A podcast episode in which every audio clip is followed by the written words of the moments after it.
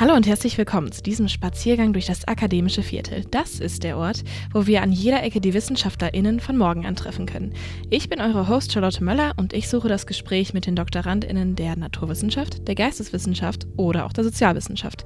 Gemeinsam klären wir euch darüber auf, welchen Weg jeder von ihnen hinter sich gebracht hat, was das Ziel ihrer Forschung ist und wie auch ihr in Zukunft die Wissenschaft mitgestalten könnt. Meine heutige Gästin ist Dr. Maria Elena Vorrat. Sie arbeitet als Postdoc an der Université de Bretagne Occidentale in Brest und hat ihre Dissertation in Geowissenschaften an der Universität in Bremen absolviert. Mit ihr habe ich über die Bedeutung des schmelzenden Antarktiseises für unsere zukünftige Lebenssituation gesprochen und wir reden darüber, wie man aus marinen Sedimenten die Klimageschichte nachzeichnen, allerdings auch die Klimazukunft prophezeien könnte wann aus der Wissenschaft eine gesellschaftliche Verantwortung wird und warum Forschung nicht immer nur Abenteuer, sondern vor allem auch Arbeit und Durchhaltevermögen bedeutet. Wir haben uns wirklich lange über viele Dinge vor, in und nach der Dissertation unterhalten. Wir haben dafür extra Timestamps für euch hier integriert, damit ihr an die wichtigsten Stellen springen könnt und das für euch Interessanteste rauspicken könnt. Jetzt könnt ihr euch warm anziehen. Unter dem Eis der Antarktis könnte es frostig werden. Lasst uns eintauchen.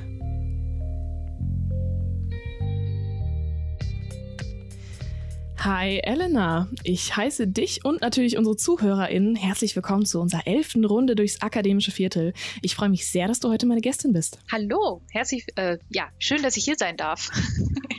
wollte schon sagen, herzlich willkommen, aber ich bin ja nur Gast. Ja, das ist jetzt hier unser Talk, also von daher ähm, reiß das Ruder an dich, äh, wann auch immer du möchtest. Ähm, ja, du bist tatsächlich meine allererste Postdoc, die ich jetzt zu Besuch habe. Deswegen bin ich schon ganz gespannt, äh, wohin uns unsere Folge heute tragen wird. Ähm, ja, und in unserem Vorgespräch haben wir auch schon so ein bisschen gemerkt, wir würden gern in ein paar Richtungen gehen, die ab vom Forschungsinhalt sind. Aber dennoch, ich fange mit meiner typischen Frage an.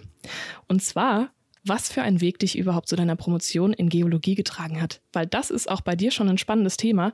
Du bist ja eigentlich ganz woanders angefangen, oder? Ja, das ist äh, pures Zickzack. Also sagen wir so, ich wusste schon als Kind, was ich werden wollte und habe dann einen sehr, sehr, sehr großen Umweg gemacht.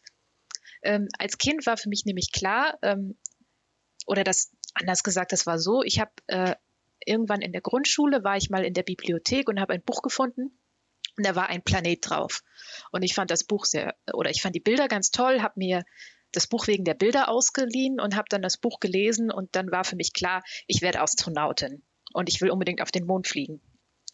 Und naja, dann kam halt die Schule und dann kamen halt Naturwissenschaften in den Schulen und dann hat sich das alles verlaufen und äh, meine zweite Leidenschaft ist die Musik und dann war für mich klar, dass ich ähm, beruflich irgendwas mit Musik mache. Und ähm, ich habe dann nach der Schule, ähm, war ich ein halbes Jahr im Ausland, habe meinen Freiwilligendienst gemacht und habe dann eine Ausbildung zur Toningenieurin gemacht. Denn ich wollte gerne mit Musik arbeiten, ich wollte mit, ja, regelmäßig mit bei Konzerten dabei sein oder auch im Studio Aufnahmen machen und habe dann schnell gemerkt, das ist ja ganz nett und dieses Technische, das kann man eigentlich alles sehr gut lernen, auch wenn man keine Ahnung davon hat vorher. Aber ähm, ich wollte immer gerne wissen, was so die Musik mit den Menschen macht. Und dann habe ich meine Ausbildung fertig gemacht und bin direkt zum nächsten Teil gesprungen und habe dann ähm, Musikwissenschaften studiert. In Hamburg auch. Und dann habe ich schnell gemerkt, das ist super interessant, das, das bringt mir persönlich sehr viel, aber niemand auf der Welt bietet mir einen Job an, nur weil ich etwas über Musik weiß. Und das war, das war schon ein bisschen frustrierend, weil äh, man so viel Wissen oder weil ich so viel Wissen in mir aufgenommen hatte und so viele Dinge wusste, aber es einfach niemanden interessiert. Und ähm, dann damit später dann zu arbeiten, äh, war eigentlich ja nicht möglich. Und dann war ich inzwischen dann schon 25, 26 so ungefähr und ähm, habe mir gedacht, naja, was machst du denn jetzt? Ich hatte auch die Situation, als Studentin ähm, lebt man natürlich mit, mit wenig Geld und irgendwann hat man auch keine Lust mehr darauf, immer auf jeden Euro zu achten. Und dann habe ich mir gedacht, naja, also wenn ich es schaffen würde, ein naturwissenschaftliches äh, Studium zu absolvieren, dann würde man mich für etwas bezahlen, was andere Leute nicht so einfach können. Sowas wie Mathe oder Chemie oder Physik. Und dann habe ich mich zurückerinnert an meine Kindheit. Ich wollte ja Astronautin werden. Und äh, dann war ich zwei Wochen lang Studentin der Physik. Zwei Wochen, und, das ist äh, natürlich stark. Das ist stark. ja, ja, genau. Also ich war zwei Wochen und bin dann zum ähm, Vorkurs gegangen. Also da gibt es ja so einen Mathe-Vorkurs und direkt am dritten Tag dann wieder raus und habe gesagt, okay, das ist es doch nicht. Und außerdem fliegt ja auch nicht jeder Physiker zum Mond. Das ist ja, naja. Und dann, ähm, dann ist mir endlich, endlich das Richtige vor die Nase gesprungen, und zwar das Studium der Geowissenschaften. Und ähm, ich habe dann, also ich war noch eingeschrieben für mein Musikstudium, das habe ich dann auch nebenher noch so zu Ende gemacht, habe dann aber bereits angefangen, in die Geowissenschaften hereinzuschnuppern, einmal einen Mathekurs gemacht und festgestellt, dass ich ja gar nicht so schlecht in Mathe bin, weil in der Schule war das immer so ein Problem. Ähm, und habe festgestellt, ja, wenn man sich regelmäßig hinsetzt und übt, dann kann man auch jede Matheaufgabe lösen, die man will.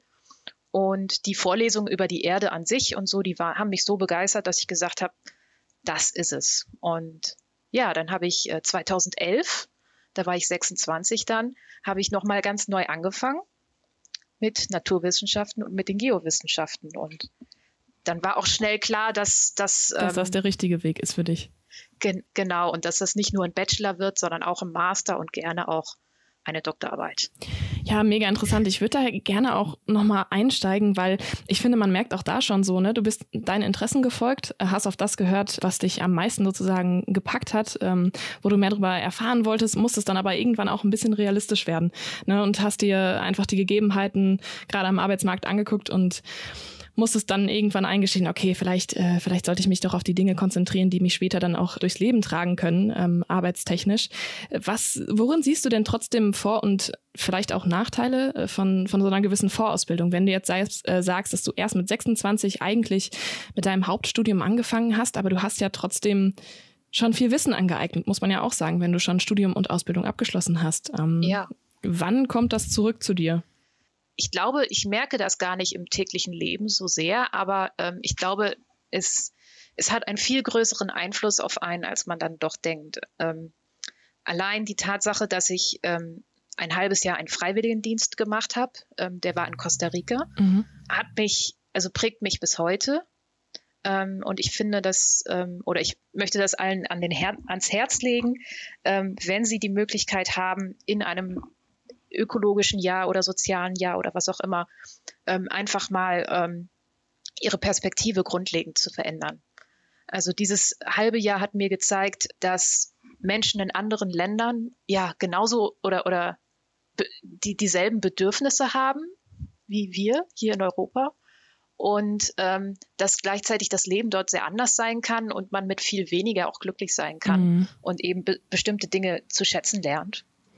Das heißt, vielleicht mal hier und da so ein bisschen ab vom Pfad und ab vom Weg zu gehen, andere Perspektiven zu öffnen und dadurch vielleicht auch irgendwo zu merken, es gibt halt mehr ne, als das Leben in Deutschland und einfach ja, so ein bisschen ja, den, ja. den Blick und vielleicht auch die Wahrnehmung der Welt zu schärfen, wenn man hier und da mal ein bisschen, bisschen ausbricht.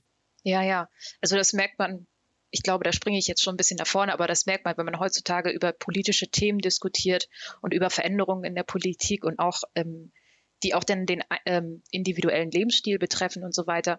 Viele Menschen haben gar keinen, gar, können sich gar nicht vorstellen, dass man im Großteil der Welt auf einem ganz anderen Niveau lebt, also mit, mit viel weniger mhm. äh, Geldmitteln auskommen muss, dafür aber andere ähm, Dinge genießt und ähm, es, also es, ich, ich, ich treffe häufig Leute, die, die, die halten es für ihr Grundrecht, jedes Jahr mehrmals Urlaub zu machen und ein Fernseher zu besitzen, ein Auto und ein Haus zu besitzen und solche Dinge. Und ähm, die können sich gar nicht vorstellen, dass es ja, dass die, die Mehrheit der Menschheit sowas gar nicht hat und ähm, eventuell auch gar keinen Anspruch darauf erhebt. Mhm. Aber da greife ich jetzt schon vor. Genau, und du greifst ein bisschen vor, was gar nichts macht. Wir kommen nachher darauf zurück. Ich schreibe es mir auf und ich merke es mir und das ist alles gar kein Problem. Okay. Aber wir bleiben jetzt erstmal nochmal sozusagen bei deinem Studium und bei der Dissertation, die danach folgte. Genau, du hast dann Geowissenschaften studiert und, und wann kam so der Weg zur Promotion, auch thematisch vielleicht? Führ uns gerne ein bisschen ein. Worum geht's und wie bist du da reingekommen? Ja, also ich habe 2014 meine erste Schiffsexpedition gemacht. Und zwar hatte ich schon ähm, zwei Jahre vorher angefangen, dort an der Uni zu arbeiten, in einem Labor. und dieses Bohr hat sich mit Meereschemie auseinandergesetzt. Und irgendwann sagte mein Chef zu mir, du brauchst doch Daten für deine Bachelorarbeit und so, hast du nicht Lust äh, mitzukommen und deine Daten selber aus dem Meer zu holen? Und ich so, ja, natürlich, auf jeden Fall. Hands on immer. Ja, ja. Ja, vor allen Dingen, es ging nach Namibia drei Wochen auf dem Schiff zu arbeiten. Das war schon Spannend. ziemlich toll. Während der Vorlesungszeit natürlich direkt vor den Klausuren. Yeah! Aber ähm, ja, ich habe gesagt, das will ich auf jeden Fall machen. Und das, das war auch so ein Perspektivwechsel, weil ich habe sonst immer im Labor gesessen und irgendwie so ein bisschen Staub ge gemörsert oder mal äh, irgendwas mit der Pinzette transferiert oder so ein bisschen Salzsäure irgendwo drauf gemacht.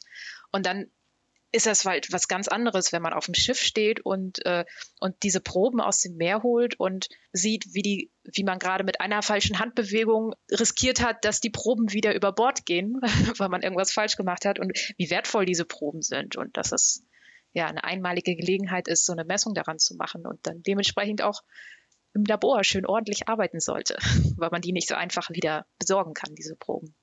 Was hast du denn genau dann in der Zeit erforscht? Also für deine Bachelorarbeit hast du schon gesagt. Was waren das dann für genau. Proben? Das waren äh, Proben aus einer Sinkstofffalle. Und zwar ist es so, man stelle sich das Meer vor und ähm, an der Meeresoberfläche, da kommen Licht und Nährstoffe zusammen. Das ist ein toller Nährboden für Plankton. Und ähm, da wächst sehr viel Plankton und da sind natürlich dann auch die Fische, die das fressen. Und da herrscht sehr viel Fressen und gefressen werden. Und da fallen immer ein paar Krümel ab, also Partikel. Und diese Partikel sinken im Meer hinunter auf den Meeresboden. Und wenn die dort besonders lange bleiben, dann ist der Kohlenstoff, der in diesen organischen Verbindungen da drin gespeichert ist, der ist dann lange von der Atmosphäre ja abgeschlossen. Und das ist ein natürlicher Mechanismus, ähm, wie der Kohlenstoff aus der Atmosphäre eben ja über langen Zeitraum außerhalb der Atmosphäre gespeichert werden kann. Okay. Und so hat sich auch in der Vergangenheit zum Beispiel Öl gebildet, also indem da organische Reste auf den Meeresboden gesunken sind und sich angereichert haben. Und das ist natürlich wahnsinnig spannend. Und ähm, dann haben, da wurde so ein Trichter im Meer aufgestellt. Also der wurde mit Bojen so äh, aufrecht gehalten. Und in den Trichter sind diese Partikel dann reingesunken. Und jeden Monat hat sich eine neue Flasche geöffnet und da sind die Partikel gesammelt worden. Und dann hatte ich zwölf Flaschen von zwölf Monaten und konnte sehen, wie jeden Monat, ähm, wie viele Partikel da drin waren und auch die chemische Zusammensetzung habe ich dann gemessen. Ja, einfach mal geguckt, was da im Meer überhaupt los ist. Ja, super spannend. Also so ein bisschen Meereschemie sozusagen in deiner Bachelorarbeit schon äh, betrieben und das passt ja auch eigentlich ganz gut schon zu dem, was du jetzt machst. Da arbeitest du ja auch im Prinzip mit Sediment, aber an der Antarktis. Genau, ja ja, also von der Bachelorarbeit ging es über die Masterarbeit, da habe ich das weitergeführt und ähm, mir war dann klar, ich möchte meinen Doktor machen, ich möchte aber nicht immer dasselbe machen und habe dann geguckt, dass ich ähm, von der Uni Hamburg wegkomme, beziehungsweise die Möglichkeiten da waren auch sehr, äh, sehr, sehr gering, dort etwas zu machen und habe dann eben nach links und rechts geguckt und äh, bin dann am Alfred Wegener Institut gelandet eben mit den organischen Biomarkern, die ich da erforscht habe. Das war, das war ein, ein, großes Projekt oder das ist immer noch ein großes Projekt, wie man aus den Spuren, die man im Meeresboden findet, ähm, die Geschichte rekonstruieren kann. Die Klimageschichte. Genau, das wollte ich fragen. Welche Geschichte? Die Klimageschichte. Genau. ja, ja, ähm, du hast das ja jetzt schon so ein bisschen beschrieben. Also du hast sozusagen schon nach Doktormöglichkeiten gesucht. Das heißt, es war nicht so, dass man irgendwie zu dir ankam, gesagt hat, äh, hier, ne, guck doch mal, bist geeignet, äh, wie, wie wär's mit einem Doktorprojekt, sondern du bist schon proaktiv auf die Uni zugegangen, hast gesagt, ich bewerbe mich jetzt hier auf ein, auf ein äh, Doktorprojekt. Ja, genau. Also ähm, und das muss man auch auf jeden Fall sein. Ähm, ich habe ich hab Leute kennengelernt, die haben gesagt, ach, man hat mir das angeboten, ja, vielleicht mache ich das. Und dann stand ich da grün vor Neid und dachte so, ja, ich suche und finde nichts mhm. und dir wird das einfach so hinterhergeworfen. Es kommt immer darauf an, was man, was man machen will. Denn äh, manche Stellen gibt es im Überfluss und manche eben nicht. Und äh, ich, ich würde mal so tippen, dass die, die es nicht im Überfluss gibt, dass das die interessanteren sind. ja, aber das, also es war wirklich Zufall, dass ich diese Stelle gefunden hatte Und ähm, letztlich habe ich die bekommen, weil ich eben aus meinem Studium schon so viele praktische Erfahrungen mitgebracht ah, habe. Ja. Also die, die, Teilnahme an der Expedition. Ich habe auch ein bisschen Tutorials, Tutorien, war, äh, Tutorien an der Uni gemacht und äh, habe da schon auch Leute eingewiesen und ein bisschen Aufgaben übernommen. Das hat sich so über die Jahre hin ähm, entwickelt. Ja, das heißt, du, du warst auch irgendwo einfach sehr, sehr geeignet für die Stelle, aber du warst ja auch interessiert am Thema, würde ich mal sagen. Ne? Du sagst, du erforscht sozusagen Klimageschichte.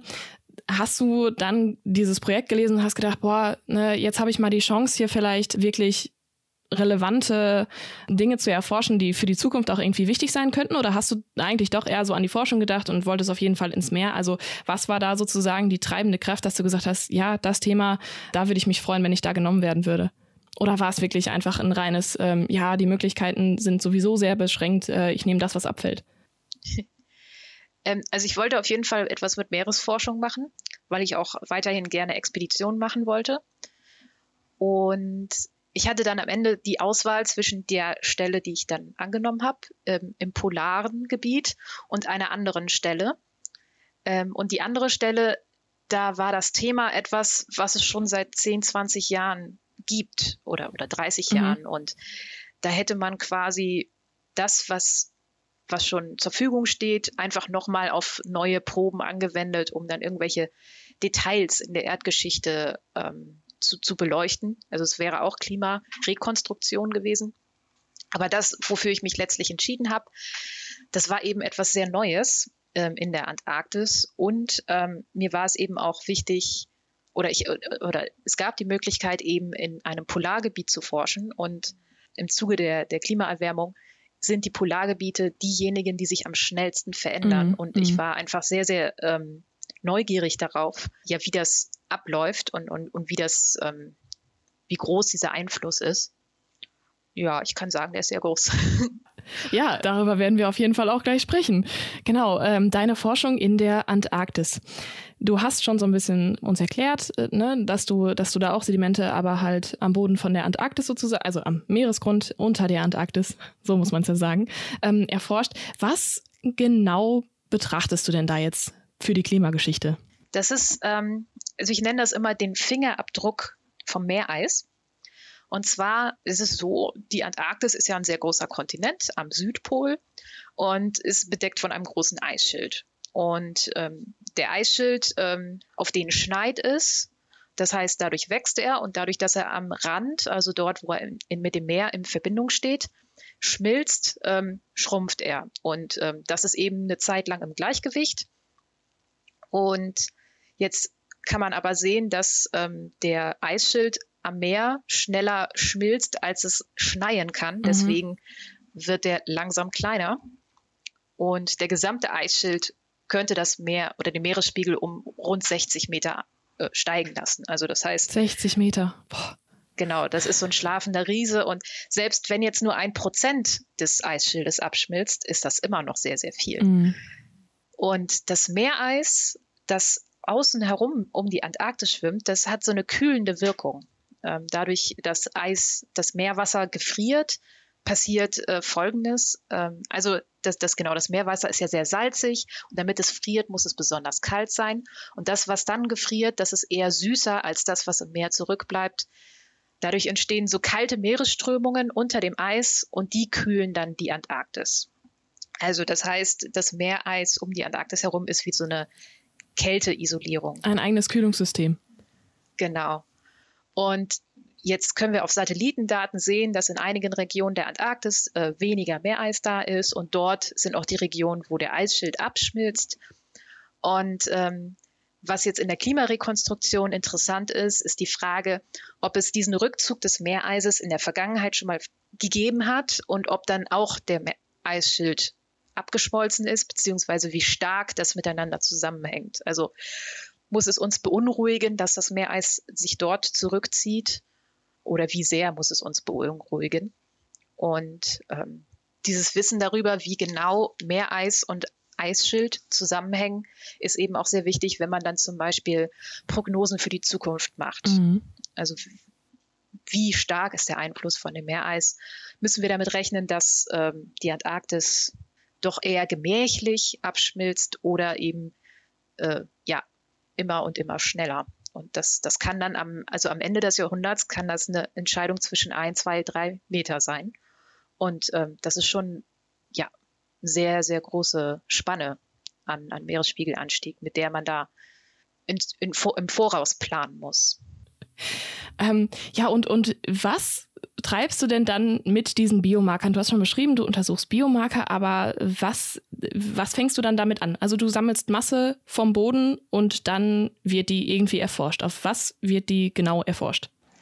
Genau, also ich ähm, stanze mit einem Rohr klar, so kleine Sedimentkerne aus. Die schneiden wir in kleine Scheiben weil ähm, der Meeresboden ist chronologisch aufgebaut, sofern da keine Sedimentbewegung stattgefunden hat durch einen Schlammstrom zum Beispiel. Und genau diese chronologische Ablagerung ähm, hilft uns dabei, eben chronologisch die Meeresgeschichte zu rekonstruieren. Und deswegen ähm, untersuche ich dann eben einzelne Zeitscheiben quasi. Und in diesen Zeitscheiben, da liegen Moleküle, die sind noch übrig von, von Organismen, die dort irgendwann mal abgestorben sind. Und äh, die kann ich eben äh, dann in einem chemischen Verfahren von dem Sediment trennen und äh, messen. Und wenn ich dann ein bestimmtes Molekül finde, kann ich bestimmen, wie hoch das konzentriert ist und kann das mit anderen Molekülen vergleichen. Und es gibt da eben ein Molekül, das ist ganz besonders. Das ist eine Art Fingerabdruck. Und dieses Molekül wird hergestellt von Algen, die im Eis leben. Und zwar im Meereis. Das äh, kann man sich so vorstellen, dass, dass man, ja, das Meereis schwimmt auf dem, auf dem Meer. Das ist jetzt vielleicht einen halben Meter dick oder so und da fällt Sonnenlicht durch und an der Unterseite des Eises, da siedeln sich diese Algen an, äh, betreiben Photosynthese mit dem bisschen Licht, was durchkommt. Und wenn das Eis irgendwann schmilzt, dann verlieren sie ihre Lebens, ja, ihren Lebensraum sterben ab und dann sinken sie auf den Meeresboden.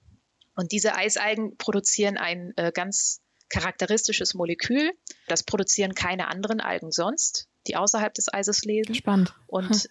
genau, und das ist dann eben so ein individueller Fingerabdruck. Und diesen Fingerabdruck vom Eis quasi, den habe ich gesucht und auch reichlich gefunden. Und, kann, und dann konnte ich eben sagen, zu welchem Zeitpunkt in der Erdgeschichte mehr Eis da, da war oder nicht da war. Und dann bestand eben die große Herausforderung auch daraus äh, zu sagen, wie viel ungefähr da war oder wie, wie das Meereis so sich so verhalten hat. Also ob das lange im Frühling da gewesen ist oder eher direkt nach dem Winter sofort abgeschmolzen ist und solche Sachen. Mhm. Und da, da wurde es dann richtig kompliziert. Ähm, ich habe mir das am Anfang ganz einfach vorgestellt. Ich dachte so, ja, ich finde das Molekül und dann sage ich so, ja, Eis, kein Eis, Eis. Und äh, am Ende war das dann viel komplizierter. Und also ich finde es jetzt schon äh, super interessant und auch super komplex, wenn ich mir auch vorstelle, dass du einfach wirklich sozusagen wie ein, wie ein Zeitstrahl aufbauen kannst, indem du wirklich gucken kannst, ne, in, in welchen ich weiß nicht, in was für Abständen machst du das? Machst du das in Jahrhundertabständen oder wie muss man sich das überhaupt vorstellen? Wie kann man das quantifizieren? So, ich, ich frage mich natürlich, ich habe da jetzt keine Vorstellung von, wie dünn dann diese Schichten sein müssen, sozusagen diese Jahresringe fast, die du dann da untersuchst. Sind das, sind das Jahrhunderteabstände oder kannst du das wirklich noch genauer feststellen? Ja, das Interessante ist, das wissen wir ja vorher auch nicht. Und ähm, mhm. genau, ähm, also wir, das ist, das ist so ein bisschen, äh, also wir müssen da erstmal im Dunkeln ein bisschen picken und ähm, ich hatte einen Kern, der war zwölf Meter lang und dann haben wir gesagt, okay, jedes vierte Zentimeter schneiden wir eine Scheibe raus. Also eine, eine Scheibe ist dann ein Zentimeter dick und alle vier Zentimeter haben wir etwas rausgeschnitten. Dann gab es einen Teil, der, war der sah besonders interessant aus. Also da, man guckt sich dann so diesen aufgeschnittenen Kern an und äh, sieht, da ist eine Farbveränderung oder so. Ah, und da haben wir dann mhm. alle zwei Zentimeter ähm, Zeitscheiben genommen. Genau, dann wissen wir aber immer noch nicht, wie alt das ist. Und äh, um das zu ah. datieren, brauchen wir irgendwelche Stücke von Muscheln oder von Plankton, welches Kalkschalen bildet. Genau, denn ähm, in Kalkschalen kann man die, oder mit Kalkschalen kann man die C14-Datierungsmethode äh, anwenden. Das heißt, der Zerfall von ähm, Kohlenstoffisotopen sagt etwas daraus, wie lange der Organismus schon tot ist und von der Atmosphäre abgeschlossen ist. Es ist so krass, genau. was man heute alles untersuchen kann, ne? Also ihr nehmt ja, sozusagen ja. schon so ein paar äh, Forschungsmethoden, die schon, die schon bestehen und könnt darauf aufbauen und äh, dann wirklich so, also es ist faszinierend, ja. Aber ich höre dir weiter zu. Ja, rede weiter. Ja, ja. Ja, wir haben dann auch ähm, zum Beispiel ein paar Moleküle genommen, die etwas darüber aussagen, wie warm das Wasser gewesen ist. Es gibt da Organismen, die ähm, je nach Wassertemperatur bestimmte Ringe in einem Molekül äh, zusätzlich aufbauen oder nicht. Und dann kann man gucken, wie viele Moleküle habe ich von der einen Sorte und von der anderen Sorte. Und aus dem Verhältnis heraus kann man dann äh, eine Wassertemperatur ableiten. Und solche Sachen. Genau, dann haben wir eben das datiert und haben festgestellt, ah, okay, ähm, in dem Abschnitt äh, oder hier ist ein Meter ungefähr 2000 Jahre oder so und deswegen haben wir jetzt Abstände von so und so viel Jahren pro Zeitscheibe. Also ist es auch irgendwo ganz viel Learning by Doing, ne? Ähm, ihr tastet euch erstmal heran und dann guckt ihr, wo können wir hier Informationen sammeln und dann baut es sich langsam auf. Genau. Und, und das, äh, das läuft ja immer so ab. Das heißt, es bleibt immer spannend. Also mhm. man, man, man zieht. Und es gibt auch immer mehr zu erforschen. Genau, also man zieht da so, so einen Kern raus und kann vielleicht grob abschätzen, welche Zeiteinheit das ist. Manchmal kann man, oder, oder man kann auch so einen, ähm, so einen Scan machen und die physikalischen Eigenschaften des Sediments sich schon mal angucken. Und wir wissen aus anderen Kernen, dass zu bestimmten Zeiten die Lagerung besonders dicht oder weniger dicht war. Und dann kann man grob abschätzen, in welcher Zeiteinheit äh, man sich befindet. Aber es bleibt immer spannend. Ja. ja, cool. Und, und gerade dieses langsam herantasten und, und immer weiter untersuchen, das stelle ich mir auch ziemlich zeitaufwendig vor. Ja, auf jeden Wahrscheinlich Fall. braucht man gerade zur Auswertung extrem viel Zeit. Da wird mich jetzt mal interessieren, klar, ne? Du meintest ja, nicht jeder Wissenschaftler fliegt zum Mond. So ist auch nicht jeder Wissenschaftler wahrscheinlich sein ganzes Leben irgendwie im Eis unterwegs. Und deswegen würde mich einfach mal interessieren, wie viel Zeit hast du denn dann tatsächlich an der ne, örtlichen Forschung sozusagen ähm, verbracht und wie viel war dann eigentlich auch Auswertung einfach? Ja, das ist, ähm, das geht schon sehr weit auseinander. Ja. Ich war, oder bei, bei uns in der Gruppe lief das so, ich habe angefangen und die Proben waren schon da. Das heißt, da war schon jemand ah, auf einer okay. Expedition gewesen und hat das für mich geholt. Das ist ein Riesenvorteil, weil man dann direkt anfangen kann zu arbeiten und auch kein Risiko hat, dass zum Beispiel bei einer Expedition etwas schief geht und man gar keine Proben bekommt. Mhm. Ähm, und ich bin dann später selber auf Expedition gegangen, um Proben für jemand anderes zu nehmen die, für die Zukunft. Ach so. Ja.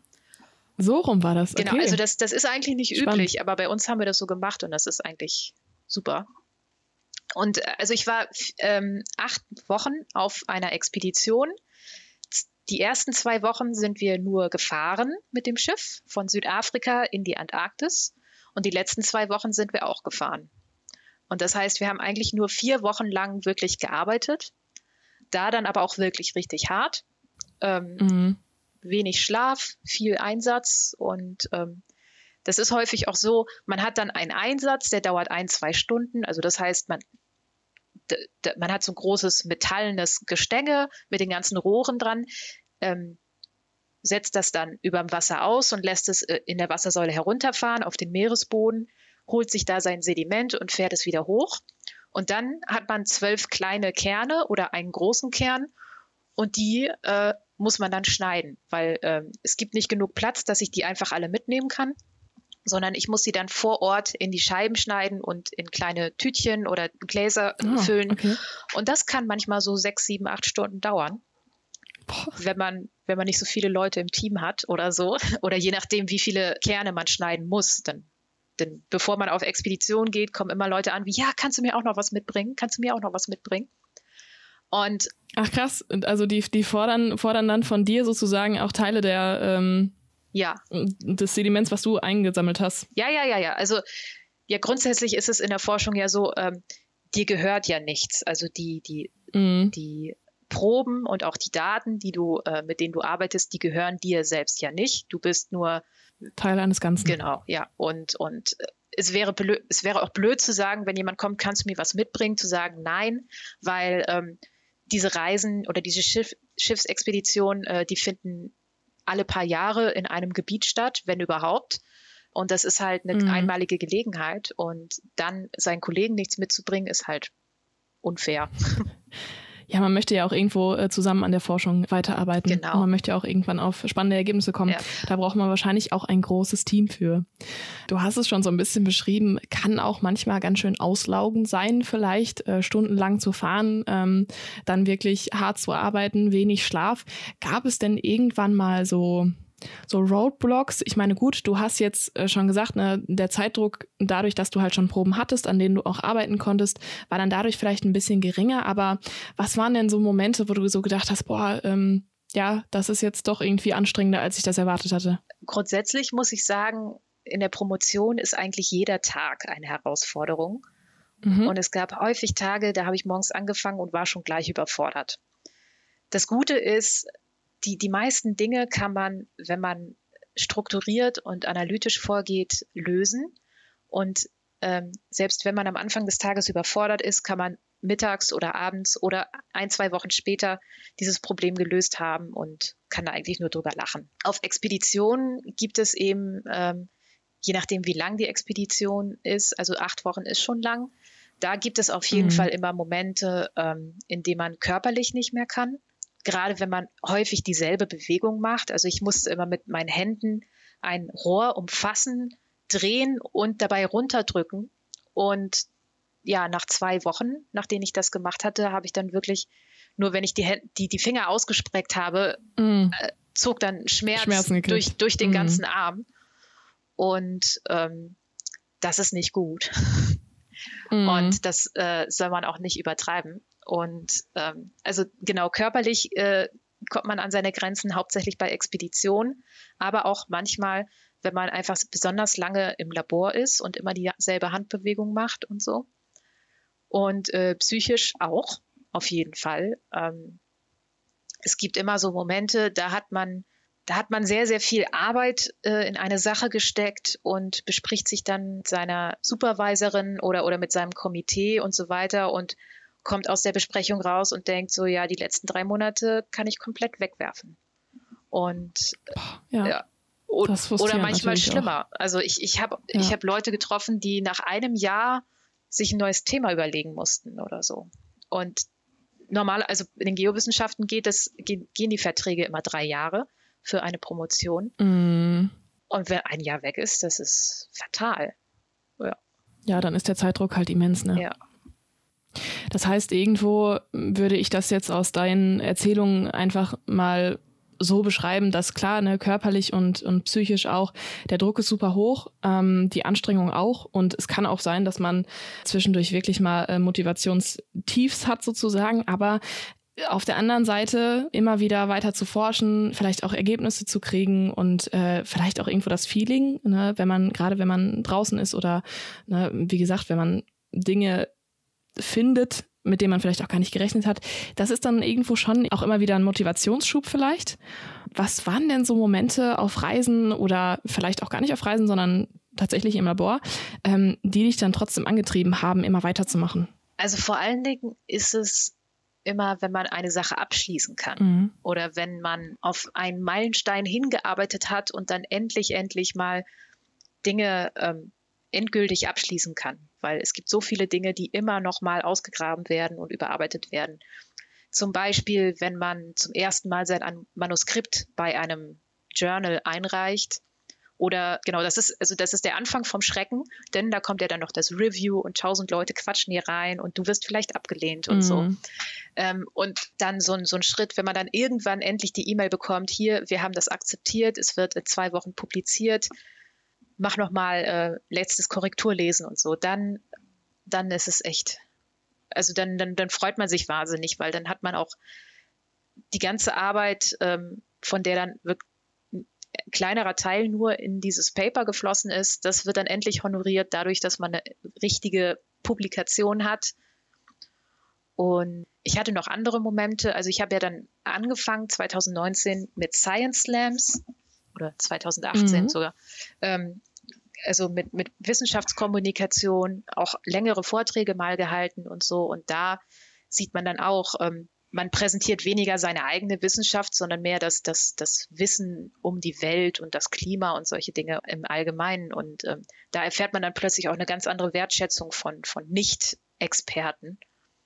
Ähm, das ist auch mal ganz gut, diese Perspektive zu haben. Von außen irgendwo auch ähm, reflektiert zu bekommen, dass das, was man macht, auch wichtig ist und auch Gesellschaft beeinflussen kann. Ne? Genau, genau. Oder dass man, das, das ist auch immer mein Ziel von meinen Vorträgen, dass ich die Menschen dabei unterstützen kann, Nachrichten über das, über, über Klima und Klimaveränderung ähm, neutral zu betrachten und kritisch zu betrachten. Also ob das jetzt ähm, eine Art von Propaganda ist oder ob das wirklich auf äh, wissenschaftlichen Fakten basiert und sich da nicht in die Irre führen zu lassen. Genau, um gleich auf deine, ich würde schon äh, behaupten, leicht aktivistische Haltung auch zum Klima und so zu kommen, darüber sprechen wir am besten gleich. Ja. Ähm, weil ich würde nochmal so zusammenfassen, dass du beschreibst, okay, eine Promotion, das ist vielleicht nicht was für jedermann. Ne? Es, es gibt äh, Anstrengungen und man muss sich sozusagen im Vorhinein klar sein, was es psychisch und physisch auch für einen zu bedeuten hat und vielleicht danach abwägen, ob es äh, richtig oder falsch ist, das so zu machen, beziehungsweise ob es für einen selbst wichtig oder falsch ist oder auch überhaupt notwendig ist. Aber darüber, wo wir noch gar nicht drüber gesprochen haben,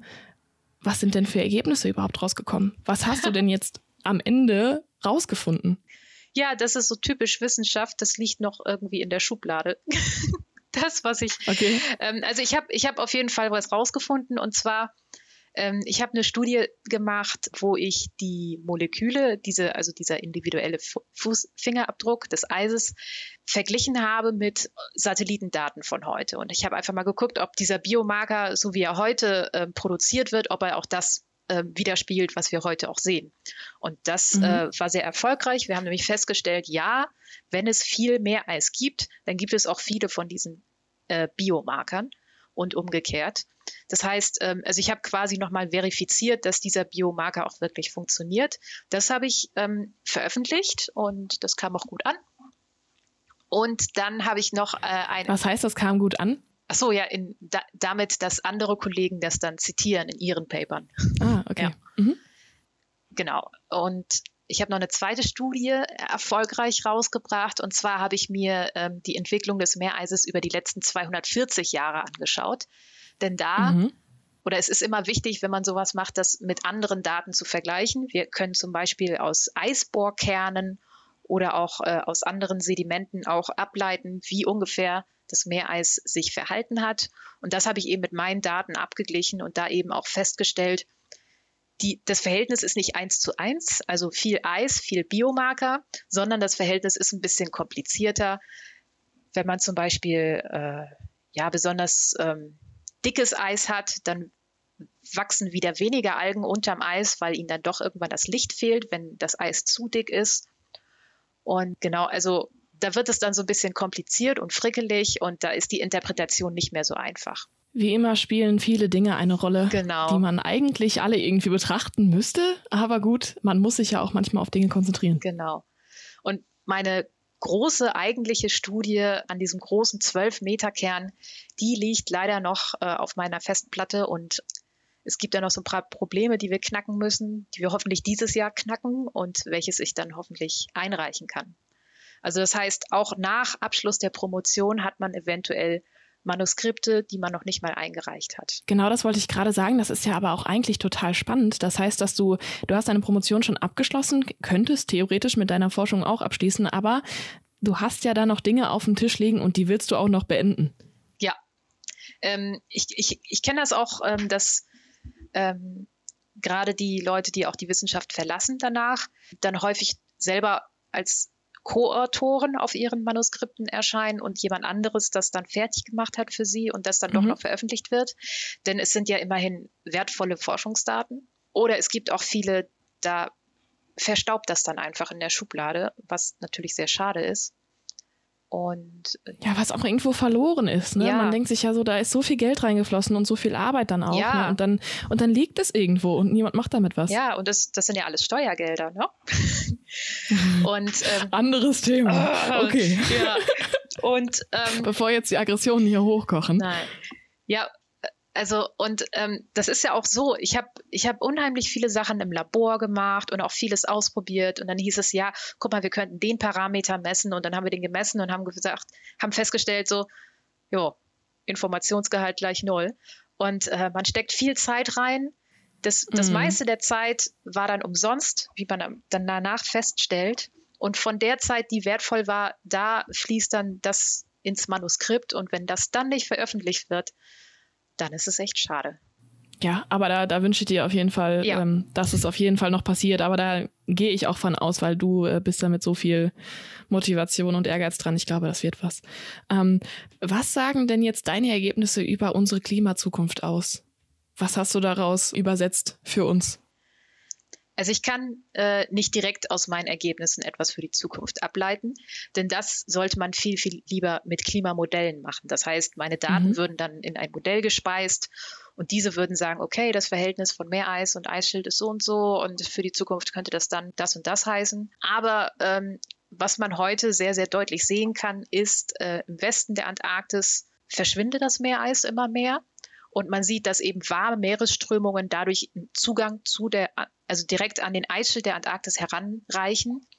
Und äh, der Eisschild, der drückt die Landmasse ja so unter Wasser, dass der Eisschild eben auch ganz, äh, ganz großen Berührungspunkt mit dem Meer hat. Und das warme Wasser, was eben jetzt äh, an den Eisschild immer herangetragen wird, fängt an, diesen Eisschild jetzt abzuschmelzen. Und äh, von Jahr zu Jahr mit jeder Expedition, die gemacht wird und wo das gemessen wird, wie stark diese Schmelze doch ist, werden die Zahlen einfach gruseliger und gruseliger.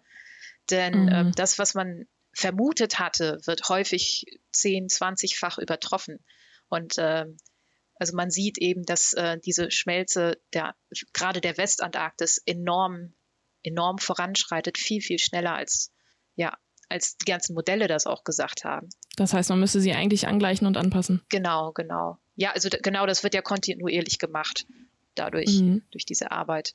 Und deswegen denke ich, ähm, wenn das Meereis in der Antarktis sich weiterhin in bestimmten Regionen nicht wiederherstellt, dass dort die Schmelze ganz massiv äh, weitergehen wird. Und die Prognosen für den Meeresspiegelanstieg, die wir jetzt haben, also die liegen ja so zwischen 50 Zentimeter und drei Metern bis, äh, bis zum Jahr 2100. Ähm, ich glaube, die muss man dann in Zukunft deutlich nach oben korrigieren. Also nicht drei, sondern vielleicht vier oder fünf Meter.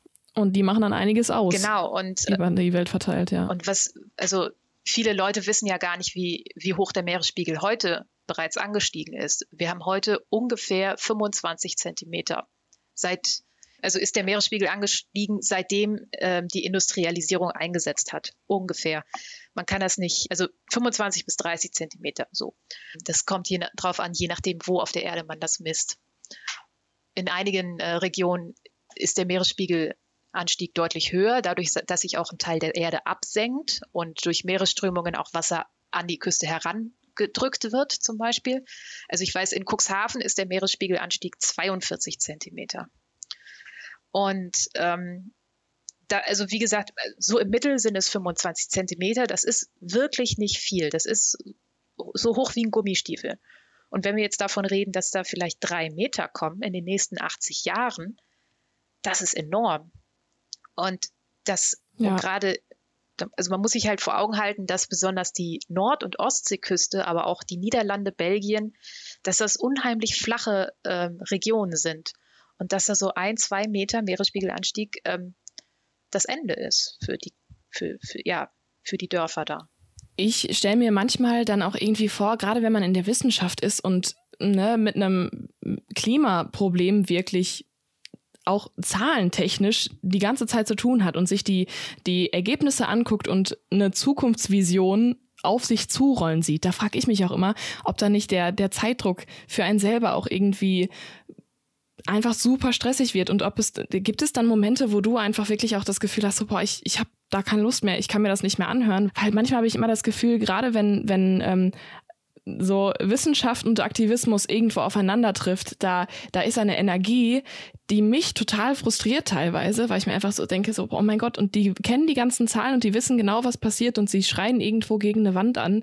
Wie schaffst du es da nicht resigniert zu sein, sondern rauszugehen, davon zu erzählen und zu sagen, wir haben noch eine Chance? Wenn ich das so beobachte, ich, ich ähm, höre mir dann äh, Vorträge an und dann muss ich irgendwann muss ich Pause machen, weil ich damit nicht mehr umgehen kann. Ich meine, kann dann auch sein, dass ich dann einfach ein Sensibelchen bin, aber äh, da frage ich mich immer, wie, wie schaffst du es dann, ähm, trotzdem weiterzumachen und zu sagen, nee, wir gehen da jetzt positiv voran und es gibt noch Möglichkeiten, das zu retten? Also ein Vorteil gibt es, ähm, die Forschung, die ich da gemacht habe, die ist sehr, sehr speziell auf ein Detail fixiert. Das heißt, mit dem Großen und Ganzen habe ich da eigentlich gar nicht viel zu tun, wenn ich im Labor dann dieses Molekül messe.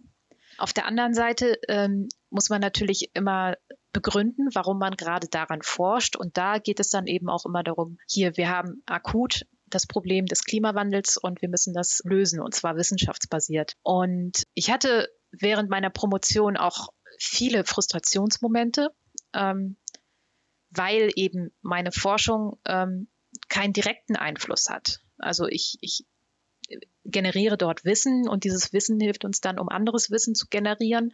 Und dann wird, ähm, dann gibt es Prognosen für die Zukunft und die werden dann in einen Bericht geschrieben und werden der Bundesregierung oder der UN vorgelegt. Und dann wird man angelächelt, so wie, ja, danke, aber hast du auch gute Nachrichten? Mm. Oder kannst du nicht mal was Schönes schreiben?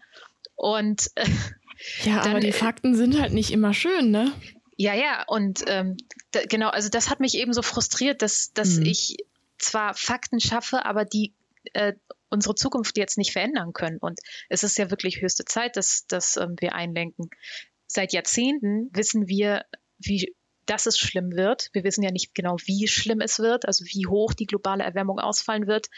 Aber die Gewissheit darüber, dass es immer schlimmer wird, als man sich das gedacht hat, ähm, die ist eben schon da. Und es es ist eigentlich unerheblich, ob wir am Ende des Jahrhunderts jetzt vier oder fünf oder sechs Grad globale Erwärmung haben werden. Die Ökosysteme. Das ist zu viel. Ja, genau. Also die Ökosysteme sind völlig überlastet. Die Naturkatastrophen werden unseren Alltag bestimmen. Also ich sage dann auch immer, die Leute, die sich über das Wort Ökodiktatur aufreden, eines Tages wird die Natur so aus den Fugen geraten sein, dass die uns unseren Alltag diktieren. Und dann ist das eine Ökodiktatur. Nur eben nicht also eben umgekehrt, also dass wir fremdbestimmt sind von all den Naturkatastrophen, die täglich um uns herum geschehen. Ja, also die, die Uhr tickt und äh, man, es, ist, es wäre eigentlich äh, höchste Zeit zu handeln, vor 30 Jahren gewesen ungefähr. Ähm, du hast auch in deiner LinkedIn-Caption diesen unglaublich coolen Spruch, beziehungsweise einfach wahren Spruch, Face the problem, be part of the solution. Habe ich gelesen, habe ich direkt gedacht, ja, alles klar. Die Frage ist nur, wie kann man Part of the Solution sein? Hast du vielleicht, ich weiß, ne, wir können jetzt ja auch nicht äh, die Welt retten in einem Podcast, aber ja. äh, gibt es vielleicht so ein paar Dinge, wo du sagst, okay, weißt du, da kann wirklich jeder einsteigen. Es gibt einfach Sachen, ähm, die kann jeder sozusagen in seinem kleinen Kosmos machen. Vielleicht auch Bildung einfach irgendwo? Ja, ja, also mit Bildung fängt das ja an. Denn wenn man kopflos einfach irgendwas macht, dann kann das furchtbar nach hinten losgehen. Ähm, Ganz einfach, ähm, fürs Klima werde ich jetzt Vegetarierin, aber dann esse ich nur noch Quinoa und Avocado und mhm. ähm, was weiß ich. Ja, also genau, das wäre zum Beispiel so eine, ähm, so eine Handlung, wo das, wo es mit Bildung dann besser laufen könnte, weil eben Avocado und Quinoa und so weiter, die kommen von weit weg, die sind äh, verschlingen sehr viel Wasser in sehr trockenen Gebieten und solche Sachen. Schlauer wäre es, sich mit regionalen, saisonalen Lebensmitteln zu ernähren und dann kann man auch mal ein Stück Fleisch essen. Und das kommt am Ende dann auf selbe drauf hinaus. Mhm. Und also es, es ist, da kann jeder heute noch mit anfangen, ähm, das Klima zu schonen. Ganz einfach sich darüber bewusst werden, wie viel CO2 oder wie viel Treibhausgase man selbst freisetzt. Es gibt im Internet Rechner dafür, zum Beispiel vom Umweltbundesamt. Da kann man einfach mal eintippeln, was so sein Lebensstil ist, was man so an Strom verbraucht, welchen Strom man überhaupt bezieht, wie man sich ernährt, wie man mobil ist. Also es, es macht einen erheblichen Unterschied, ob ich jeden Tag zur Arbeit laufe, zwei Kilometer, oder ob ich 30 Kilometer mit, dem, mit meinem eigenen Auto fahre oder ob ich mit der Bahn fahre. Und ähm, wie ich mein, meine Freizeit gestalte, meinen Urlaub und ähm, vor allen Dingen, wie ich meinen Konsum gestalte. Also muss ich immer das neueste Handy haben oder ähm, ist mir das einfach alles egal, weil ich will ja nur telefonieren. Und das, äh, da unterscheiden sich die Menschen so, so sehr stark. Und es ist einfach sehr wichtig, ähm, sich einmal selbst einzuschätzen und zu reflektieren, wo man selber steht auf dieser ja. Welt. Und dann kann man nämlich auch anfangen und sagen, ja, ich fahre jeden Morgen mit dem Auto zur Arbeit. Ich könnte ja eine Fahrgemeinschaft machen mit jemand anderem. Und schon hat man ein bisschen was gespart. Ja. Oder. Das sind die kleinen Dinge eigentlich, ne? Genau. Ja. Oder das nächste Handy, da kaufe ich mir einfach mal ein gebrauchtes und solche Sachen. Mhm. Und ähm, das ist wirklich eine ganz einfache Sache, weil man dann auch einfach ja automatisch sich weitergebildet hat darüber, wie man sich selbst, wie, wie die eigene Handlung die die Umwelt beeinflusst. Letztendlich muss man allerdings auch festhalten, und das hast du ja auch am Anfang schon ein bisschen ähm, beschrieben, jetzt komme ich darauf zurück, eine Stunde später, dass auch irgendwo trotzdem es auch von oben kommen muss. Es muss auch irgendwo politische Handlung geben. Und äh, klar, die kann man von unten vielleicht fördern, äh, durch vielleicht progressive Kandidaten, dass man irgendwo vielleicht sagt, okay, es muss auch Handlungen von oder Handlungsanweisungen vielleicht auch von oben geben. Die einzelnen Personen sozusagen, die müssen ja folgen. Und klar, irgendwo merkt man ja auch so, das Stimmungsklima, ne, von wegen, ja, und wir werden, du hattest es ja schon selber als ähm, sozusagen Diktatur beschrieben, dass Leute sich aufregen, dass sie Regeln kriegen, ne, oder, oder dass es, dass es jetzt überall Thema ist und ja, aber ich will halt einfach nicht auf mein Auto verzichten. Aber eigentlich ist da schon die einzige Antwort darauf, das, was du gerade schon gesagt hast. Ich meine, wenn wir es halt nicht jetzt machen, die Natur wird uns dann irgendwann so oder so einkesseln. Also sozusagen jetzt äh, blauäugig zu sein und zu sagen, ja, nee, ich nehme mir meinen Luxus jetzt oder ich lasse mir meinen Luxus jetzt hier aber nicht nehmen, ja. ist dann vielleicht auch einfach zu kurz gedacht, weil er dann irgendwann genommen wird. Ja, genau. Also der, die, der persönliche Lebensstil und ähm, dort in dem Rahmen CO2 einzusparen, das ist natürlich eine von vielen Möglichkeiten. Und die Einsparung ist auch sehr gering, die man da macht. Das ist halt eher fürs gute Gewissen beziehungsweise für die Bildung. Die großen Verursacher äh, oder großen Emittenten von CO2 sind natürlich Industrie, große Firmen oder eben auch große Länder an sich. Und ähm, ohne politische und sogar radikale politische Veränderung kann, kann das alles nichts werden. Mhm. Und ähm, also deswegen, man, man, man, man darf nicht den Fehler machen und glauben, mit Fahrradfahren rettet man die Welt oder mit Vegetarismus. Wenn man, wenn man sich dem Problem gegenüber verzweifelt und, und, und ja so ausgeliefert fühlt, dann sind die solche Schritte schon mal sehr hilfreich. Und ähm, wenn man dann sein, seinen eigenen Fußabdruck ein bisschen aufgeräumt hat und weiß, wo man steht, dann sollte man anfangen und der Politik mal so richtig auf, auf den Zeiger gehen und sagen, ähm, hört auf, meine Zukunft zu zerstören.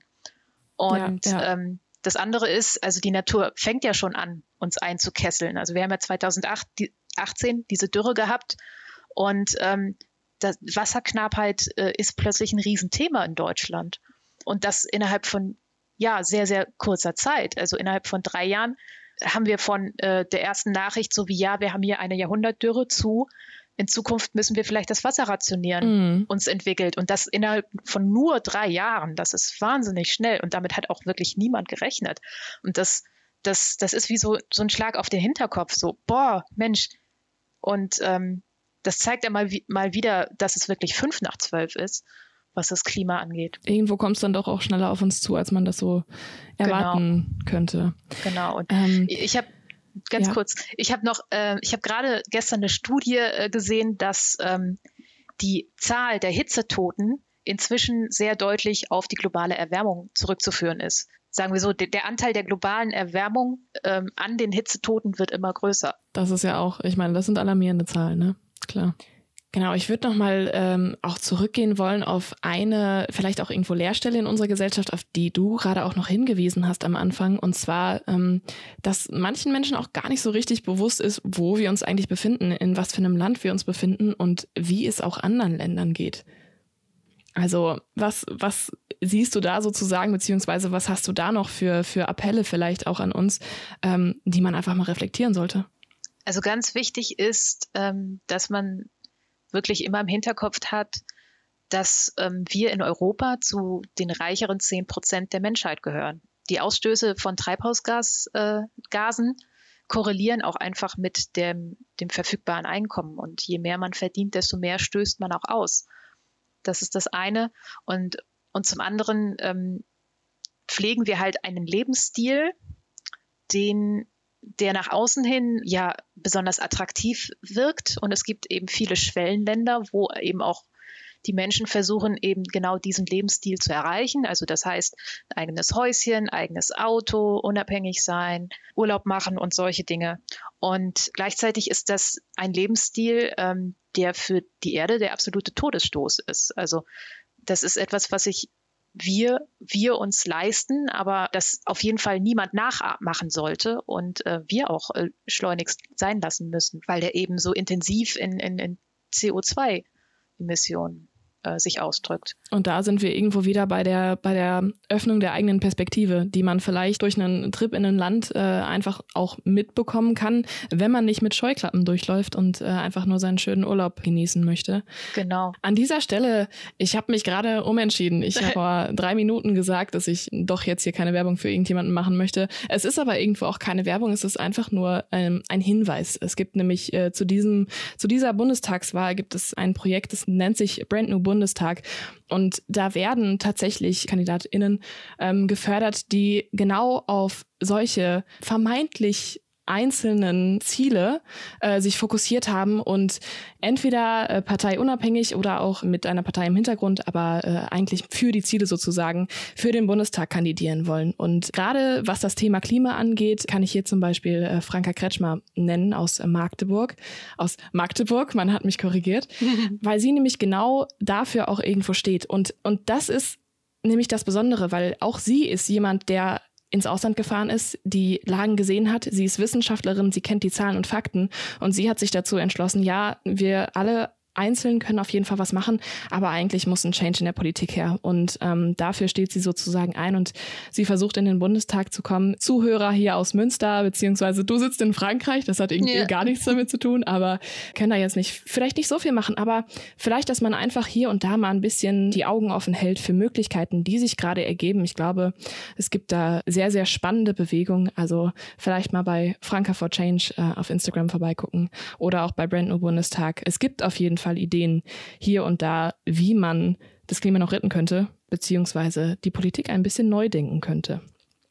So, und das war jetzt auch Ende meiner kurzen, meines kurzen Einschubs, aber ich fand es jetzt einfach zu wichtig und ähm, ja. damit wird. Aber dazu, ja. Ge genau dazu, ich glaube, dass auch dadurch die Fridays for Future Bewegung ein ganz, ganz wichtiger Impuls gerade jetzt ist. Das sind nämlich Total die, die, die ganzen Schülis, ähm, die werden jetzt alle fertig mit der Schule und müssen entscheiden, was mache ich beruflich.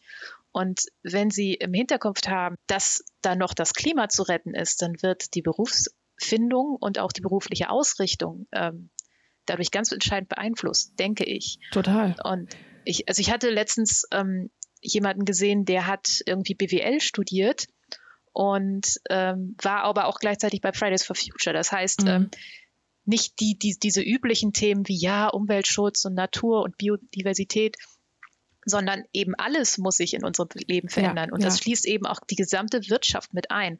Deswegen ist es so wichtig, dass besonders viele, ähm, die eben mit Wirtschaft in dem Bereich arbeiten, dass die umdenken und ja. lenken lenken einfach. Und ja. dafür, also Fridays for Future, da gebe ich dir total recht, das ist, das ist eine der allerwichtigsten Bewegungen in diesem, äh, in diesem Bereich. Aber genau dieses Problem, was du vorher auch schon beschrieben hast, dann äußert man sich schon und irgendwie wird damit trotzdem nichts getrieben. Und genau dafür ja. sind nämlich dann diese Einzelpersonen so wichtig. Äh, Franka ist jetzt parteiunabhängig beziehungsweise parteilos, wie man es auch immer beschreiben möchte. Und genau für diese einzelnen Problemfelder einfach mal die Stimme zu erheben und zu sagen, ich bringe das jetzt hier in die Hauptpolitik mit rein, damit es von oben sozusagen geregelt werden kann, weil da muss man irgendwann auch ansetzen. Und da sind diese Straßenbewegungen, sind treibende Kraft auf jeden Fall. Und man sieht sie überall und sie haben einen riesen Medienbass. Äh, Aber wenn sich deswegen dann trotzdem nichts ändert, ne, das, dann reicht es halt irgendwo ja. nicht. Und dann muss ja. man neu denken. Und genau, Politik, Wirtschaft, da, da zählt alles mit rein. Auf jeden ja. Fall. Und, und zu erwarten, dass die Veränderung jetzt sich langsam fortpflanzt, ist oder oder das ist einfach auch viel zu langsam. Also wir sind ja. schon darauf angewiesen, dass die Leute, die jetzt im Bundestag sitzen, auch möglichst noch vor der nächsten Wahl äh, eben genau die Gesetze machen, die die nötig sind. Also zum Beispiel Subventionen für für Kohlekraftwerke streichen und solche Sachen. Ja. Ähm, es gibt so viele Dinge, wo man ansetzen kann. Ja. ja. ja um da einmal den Bogen tatsächlich zurück zu dir und zu deinem Werdegang zu finden. Was war denn dann für dich nach deiner Promotion und äh, nach dem, was du dann da so erforscht hast, der Grund zu sagen, okay, ich gehe weiter und ich bleibe weiter auch in der Forschung, ich gehe zum Postdoc rüber. War das irgendwo, dass du das Gefühl hattest, es gibt da noch offene Themen und ich will mich da noch weiter mit beschäftigen oder kam der Antrieb wo ganz anders her? Ja, auf jeden Fall ähm, war der Antrieb, dass ich noch viele weitere neue Dinge lernen will. Ich habe diesen, diesen Bruch zwischen, zwischen Promotion und Postdoc auch als eine Chance gesehen, auch ein bisschen das Thema zu wechseln. Denn mein, meinen großen Frust hatte ich äh, mit der Erkenntnis, ich rekonstruiere das Klima von gestern, publiziere das und dann liegt das in irgendwelchen Zeitschriften in der Bibliothek und das ja. war's. Also und, genau ähm, das, worüber wir gerade gesprochen haben. Ja. Genau. Und ja. äh, ich wollte definitiv an etwas arbeiten, was heute stattfindet. Also wie wächst das Plankton im Meer? Wie kann das Plankton ähm, CO2 fixieren und im Meer speichern zum Beispiel? Oder ähm, wie verändern sich jetzt gerade die Meeresströmungen dadurch, dass es wärmer wird oder wie verändert sich das Eis und solche Sachen. Grundsätzlich, also wenn man Schwierigkeiten hat, eine Promotionsstelle zu finden, dann wird es auf dem Postdoc-Markt noch viel, viel schwerer. Es gibt einfach viel weniger Postdoc-Stellen als Doktorandenstellen und auch viel mehr Bewerber. Und ähm, ich habe mich dann dazu entschieden, äh, ein Stipendium zu beantragen, habe das auch glücklicherweise bekommen. Es war nur ein sehr, sehr kurzes, sechs Monate. Aber dadurch habe ich äh, es eben geschafft, ähm, thematisch den, äh, nochmal einen Sprung zu machen in eine andere Richtung, in die Richtung der Spurenmetalle. Und äh, damit hatte ich vorher noch nicht gearbeitet und hätte wahrscheinlich, wenn ich mich auf Stellen beworben hätte, auch sehr schlechte Chancen gehabt. Aber mit dem Stipendium ging das. Genau, ging das. Und äh, genau da ist eben die große Frage, ähm, wenn Spurenmetalle sich im Wasser ähm, oder wenn sie im Wasser herumschweben, wie beeinflussen sie das Planktonwachstum und äh, können eben diesen Mechanismus, dass das Plankton das CO2 speichern kann und im tiefen Meer speichern kann, wie kann das das beeinflussen? Und genau, und da das nur sechs Monate waren, kommt da am Ende auch nicht so viel raus. Aber ich hatte die Gelegenheit, äh, in dieses Forschungsfeld äh, jetzt nochmal ganz tief einzutauchen. Mal wieder ein bisschen ab vom Weg zu kommen. Genau, ja, ja. zickzack. Ja. ja, und also, und das finde ich auch häufig sehr schade, weil ähm, der, der Werdegang von, von Professoren oder also von Leuten, die in den Wissenschaften schon lange etabliert sind, der ist häufig sehr geradlinig gewesen, finde ich. Ähm, also die haben dann an einer Uni studiert, haben dann vielleicht an derselben Uni promoviert, haben dann mit demselben Thema irgendwo anders weitergearbeitet und haben dann eine Professur, die eben auch um dieses Thema geht. Ist natürlich toll, weil das die absoluten Experten sind. Ähm, aber mir reicht das irgendwie nicht. Und wie gesagt, ich komme auch mehr und mehr zu dem Schluss, wo ich denke, also Wissenschaft ist schon toll, aber wenn das dann wirklich nur ähm, als gedruckte Form irgendwo einstaubt, dann hat da es einen Handlung Wert. Drin. Ja, es hat einen ja. Wert, das darf man nicht verkennen, aber für mich selbst ist das nichts. Ich möchte etwas machen, was eben direkt einen Einfluss auf das Hier und Jetzt hat, damit wir eben das Morgen äh, gestalten können. Ja, spannend. Du gibst dich hin für die Zukunft. Sollten ja. mehr Menschen machen, auf jeden Fall. Ja. Ähm, ich würde vielleicht noch eine Kleinigkeit ansprechen, obwohl wir schon super lange sprechen, aber ich finde einfach, es ist ganz, ganz spannend, was du erzählst und deswegen möchte ich noch auf ein Thema ansprechen. Du hast es nämlich gerade auch schon angerissen. Das war jetzt eine, eine Sechs-Monats-Sache und grundsätzlich Postdoc-Stellen, es gibt wenig und es gibt viel Bewerber.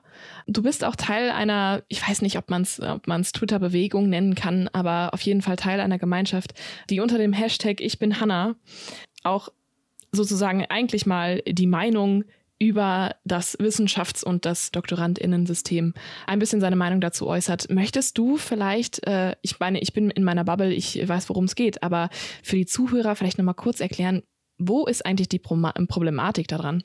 Die Problematik ist, ähm, Wissenschaft braucht sehr viel Zeit und Muße.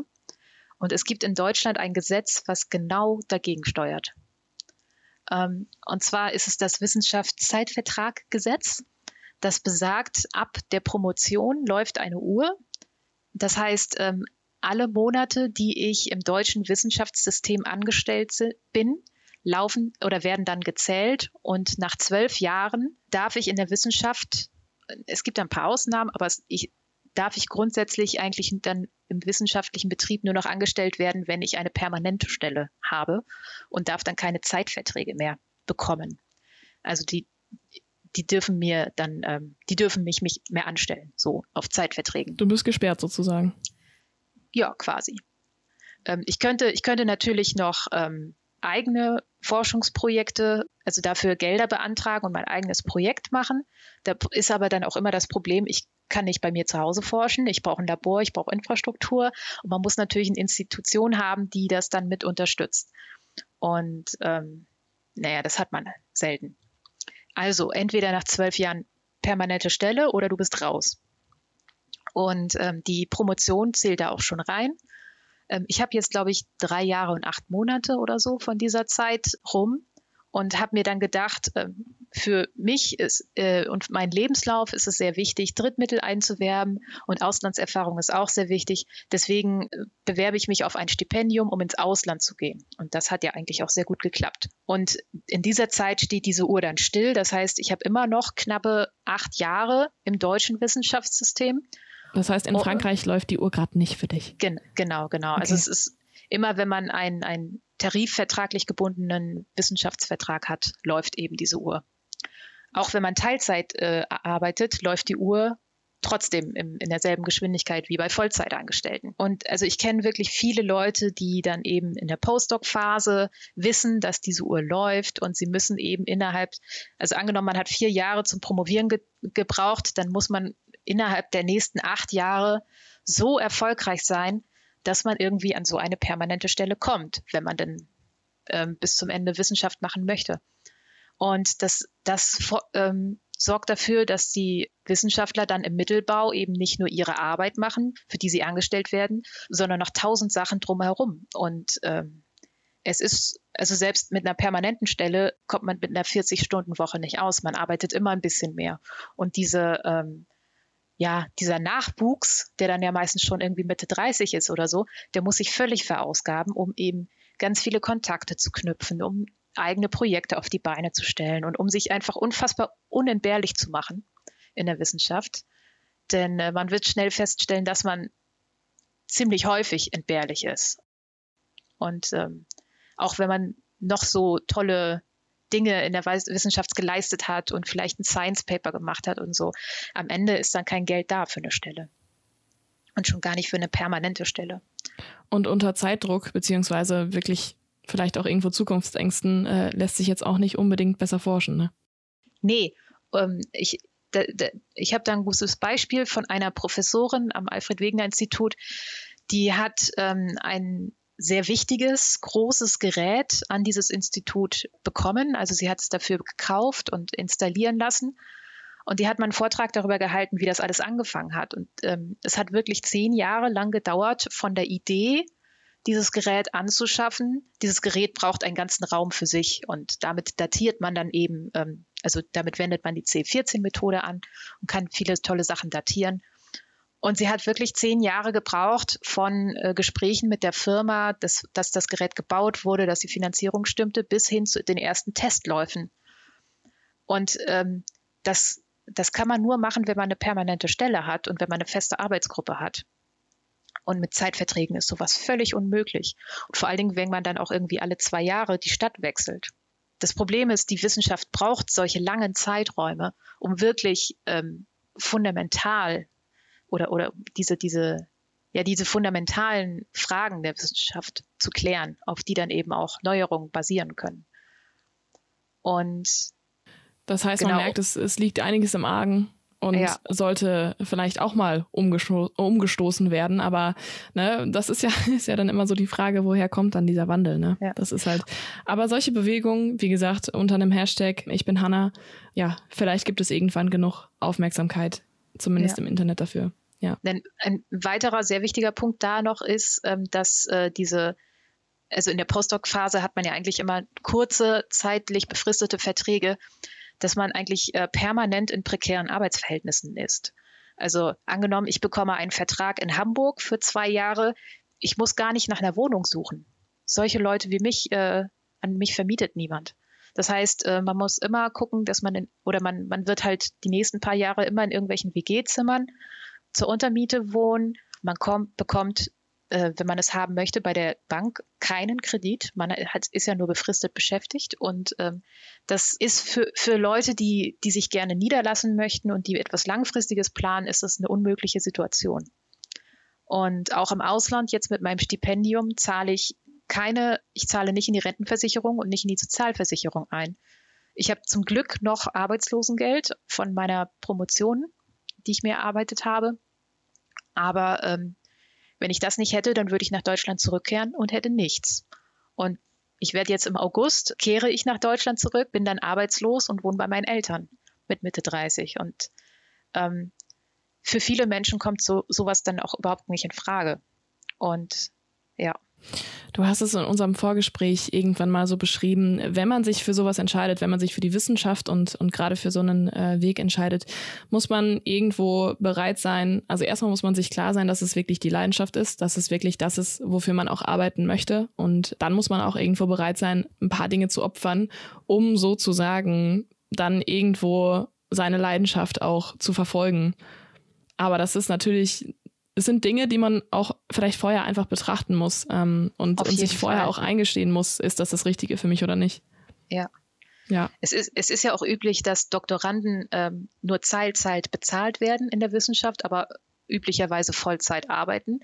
Und man muss sich da auch sehr bewusst sein, dass ein Großteil der Forschung eben auf diesen prekär beschäftigten äh, Menschen basiert. Also da, die Doktoranden sind die, die im Labor stehen und sich vielleicht mal irgendwie die Finger ankohlen oder so und die die Daten schaffen. Und die Professoren, ich, das soll jetzt nicht negativ sein, aber das sind halt die, die dann ähm, das Ganze so in die Wege leiten und Gelder heranziehen, aber so die im Dreck wühlen und, und sich krumm machen, das sind eben die, die Doktoranden und Postdocs, die eben in diesen prekären Verhältnissen angestellt sind.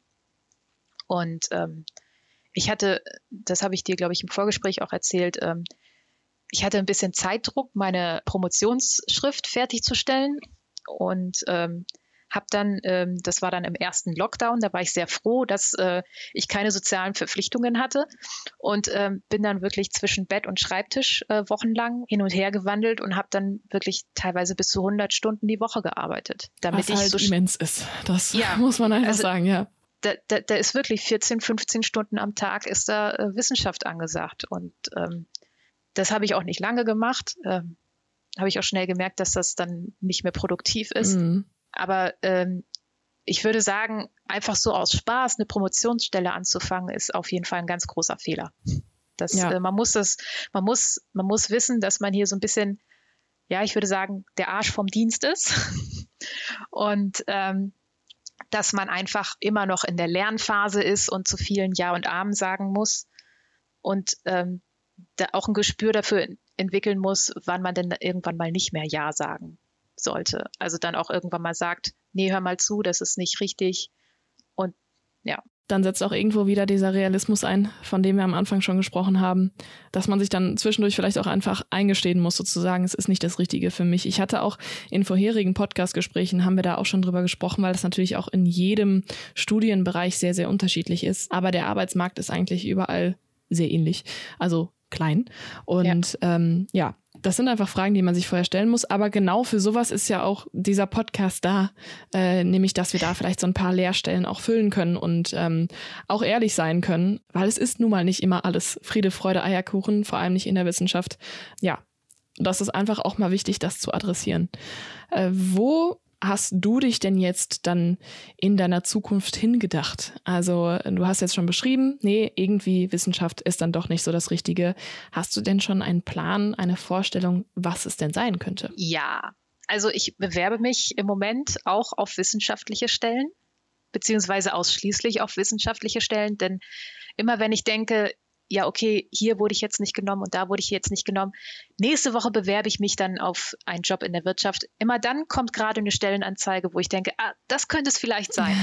Ja. Ähm, deswegen bin ich immer noch äh, bei Bewerbungen äh, auf wissenschaftliche Stellen.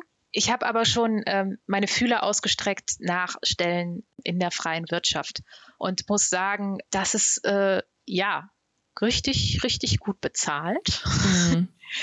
im Gegensatz zu, zur Wissenschaft. Und ähm, ich, also ich kann nur jedem raten, dafür auf jeden Fall von Anfang an auch offen zu sein und sich auch schon während der Promotion äh, für, für alternative Karrierewege zu, zu interessieren, weil ja. die, eben die wenigsten die Wissenschaft überhaupt fortführen.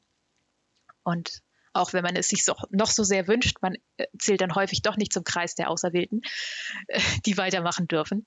Und sich, sich eben intensiv informiert, was kann ich mit eigentlich mit den Dingen, die ich so gemacht habe, in, in der Industrie äh, so machen. Und ähm, also ich habe da jetzt ein, ein, ein Arbeitsfeld entdeckt. Da geht es darum, ähm, Gefahrstoffe in der Umwelt und äh, Chemikalien in der Umwelt und so weiter äh, zu regulieren und eben dafür sorgen, dass Gesetze, so wie sie bestehen, äh, auch angewendet werden und eben mhm, mhm. nicht umgangen werden.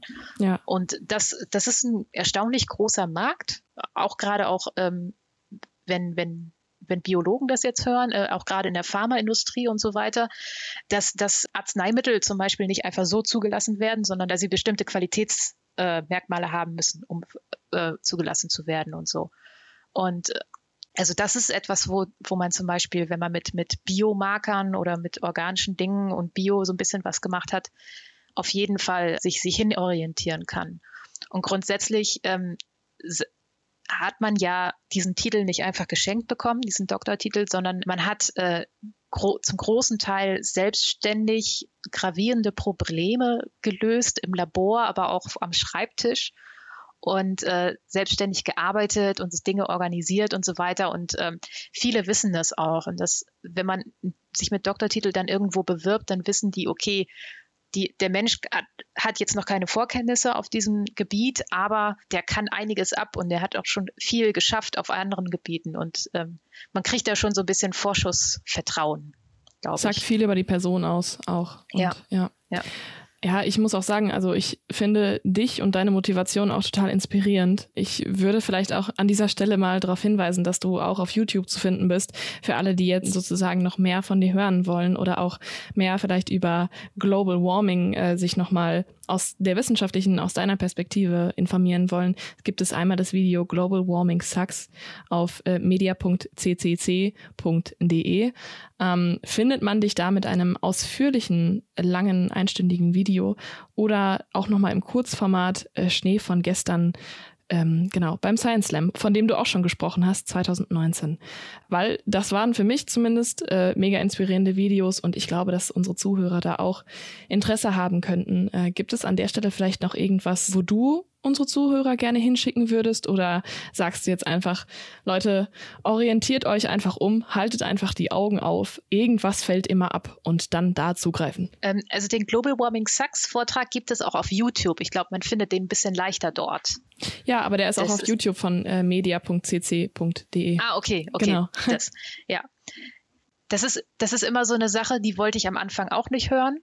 Ähm, und was ich eben gerade auch schon angesprochen hatte, auch wenn Wissenschaft das Größte und Tollste und Wunderbarste ist, behaltet immer im Hinterkopf, ähm, dass eben nur sehr, sehr wenige Menschen nach der Promotion in der Wissenschaft bleiben werden. Und ähm, bekommt da auch so ein bisschen eine Abgebrühtheit und Coolness, auch einfach dann mal zu sagen, stopp und hier nicht weiter. Ich bin gerne Doktorand, aber ich lasse mich nicht ausnutzen. Und ähm, dass man eben Augen und Ohren offen hält ähm, für alternative Berufswege das auf jeden Fall. Und noch ein anderer Appell, zur Uni zu gehen, ist schon etwas sehr Besonderes. Ähm, vor allen Dingen, weil man in Deutschland das weitestgehend umsonst machen kann. Also äh, wenn man mal in den USA schaut oder in England, da muss man pro Semester viele tausend Dollar zahlen, um überhaupt studieren zu dürfen. Das heißt, ähm, ja, das deutsche Bildungssystem ist auf jeden Fall weit weg davon gerecht zu sein, aber Studieren ist mit relativ geringen Barrieren versehen und ähm, kostet den Steuerzahler aber ordentlich äh, Geld. Es ist schon etwas Besonderes, so eine hohe Ausbildung zu genießen. Ähm, und ähm, ich möchte dann immer an alle gerne appellieren, dass sie auch das Studium nutzen, um sich wirklich zu bilden. Also nicht nur den Bachelor- oder Masterplan zu verfolgen, sondern eben auch gucken, was für andere Vorlesungen gibt es an der Uni, die man besuchen kann, die interessant sind. Und eben dann auch in der Promotion, wenn man sich noch weiter spezialisiert und so weiter, diese, ja, diese Ehre quasi promovieren zu dürfen und so auch ähm, nutzt, um mit seinem Wissen und mit seiner Bildung verantwortungsvoll umzugehen. Und ähm, also gerade für Klimawissenschaftler und jetzt in der Pandemie eben auch für Mediziner und so weiter, hat man ja sehr deutlich gesehen, wie mit Informationen manipuliert wird. Und ähm, ja, also wenn, wenn ich sehe, dass politische Parteien äh, wissenschaftliche Fakten bewusst verdrehen, um damit Wahlkampf zu betreiben und, und Menschen zu manipulieren, dann kann ich das als Wissenschaftlerin nicht hinnehmen und ich muss dagegen aufstehen und etwas dagegen sagen. Und ähm, ja, das sozusagen das, das, das, das Privileg äh, des Wissens und der Bildung erstmal wahrnehmen und dann genau. aber auch zum guten Zweck nutzen. Ja, genau. Äh, wow. Elena, ja. wir haben super lang gesprochen, aber ähm, ja, ich kann mich nur noch bei dir bedanken für dieses extrem intensive, aber auch tolle Gespräch. Ich habe mich wirklich gefreut, mit dir auch über viele Dinge drumherum sprechen zu können und äh, gewisse Dinge einfach mal zu adressieren. Und ähm, ja, ich hoffe, dass wir diese Plattform vernünftig nutzen konnten und dass unsere Zuhörer durchgehalten haben bis jetzt, weil ich fand es von Anfang bis Ende wirklich super informativ und danke dir, dass du heute mein Gast warst. Ja, danke auch, dass ich hier sein durfte.